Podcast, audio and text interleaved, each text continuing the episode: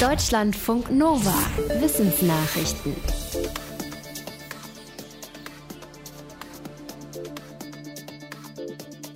Ein internationales Forschungsteam hat seine Studie zu einem umstrittenen Experiment veröffentlicht. Die Forschenden um einen spanischen Wissenschaftler hatten vor zwei Jahren Embryonen hergestellt, die teils aus Affen, teils aus Menschenzellen bestanden. Die Embryonen überlebten mehrere Tage.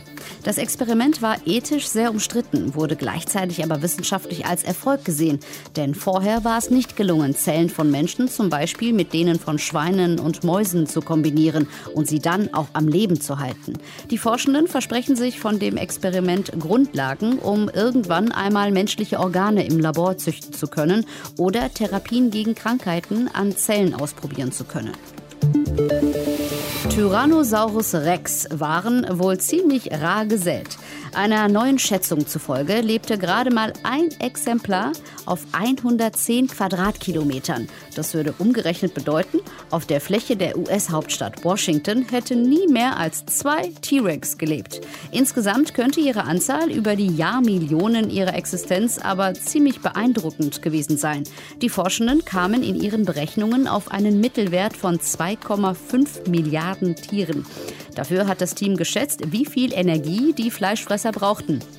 Eine biologische Faustregel besagt, Je größer ein Tier ist und je mehr Energie es braucht, desto geringer ist die Dichte der Population. Tyrannosaurus rex lebte während der Kreidezeit 1,2 Millionen bis 3,6 Millionen Jahre lang in Nordamerika. Gefunden wurden bisher die Überreste von 100 Tieren. Wegen großer Forschungslücken sind sich die Wissenschaftlerinnen und Wissenschaftler übrigens nicht ganz sicher, wie viele Tiere es wirklich gab. Es hätten auch nur 140 Millionen oder sogar bis zu 42 Milliarden sein können. Deswegen haben Forschende einfach den Mittelwert genommen.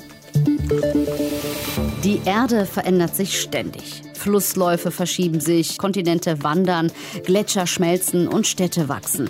Aber auf Karten kann man das normalerweise nicht sehen, denn sie sind nur in 3D.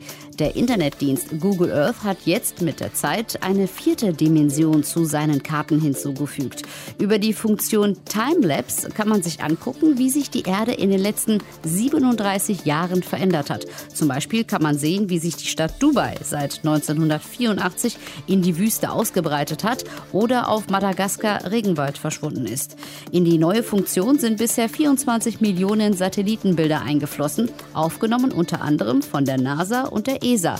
Deren Sentinel-2-Satelliten machen alle fünf Tage neue Aufnahmen von jedem Punkt der Erde. Weiße Farbe reflektiert Sonnenlicht. Das heißt, sie nimmt die Wärme nicht auf wie dunkle Farbe, sondern strahlt sie zurück. Forschende haben jetzt mithilfe eines speziellen Salzes eine ultraweiße Farbe entwickelt, die 98 Prozent des Sonnenlichts abstrahlt. Das ist neuer Rekord. Normale weiße Farbe reflektiert nur 80 bis 90 Prozent. Die Forschenden sagen, dass mit ihrem weißesten Weiß zum Beispiel Gebäude um mehrere Grad gekühlt werden können. Ihnen zufolge ist die Farbe unter Umständen effektiver als eine gute Klimaanlage. Die Forschenden halten ihre Farbe auch für eine gute Methode, um Städte an Hitzetagen kühl zu halten. Auch andere Fachleute halten das für eine gute Idee. Zuletzt hatten Forschende aus Österreich berechnet, dass es in der Stadt Klagenfurt pro Jahr vier bis fünf Hitzetage weniger geben könnte, wenn Oberflächen wie Dächer und Straßen heller werden. Wichtige wissenschaftliche Studien werden vor allem von Forschenden aus Nordamerika, Westeuropa und Asien veröffentlicht. Sie stehen dann in renommierten englischsprachigen Fachzeitschriften und sind die Grundlage für weitere Forschung. Studien aus Afrika oder dem Nahen Osten sind stark unterrepräsentiert. Eine Analysefirma kommt jetzt zu dem Schluss, dass der Nahe Osten und Nordafrika in den letzten Jahrzehnten aber aufgeholt haben. Von 1981 bis 2019 hat sich deren Anteil der Forschungsartikel demnach vervierfacht von 2% auf 8%. Länder, die aufgeholt haben, sind Iran, Ägypten, Israel, Saudi-Arabien, die Türkei und Tunesien.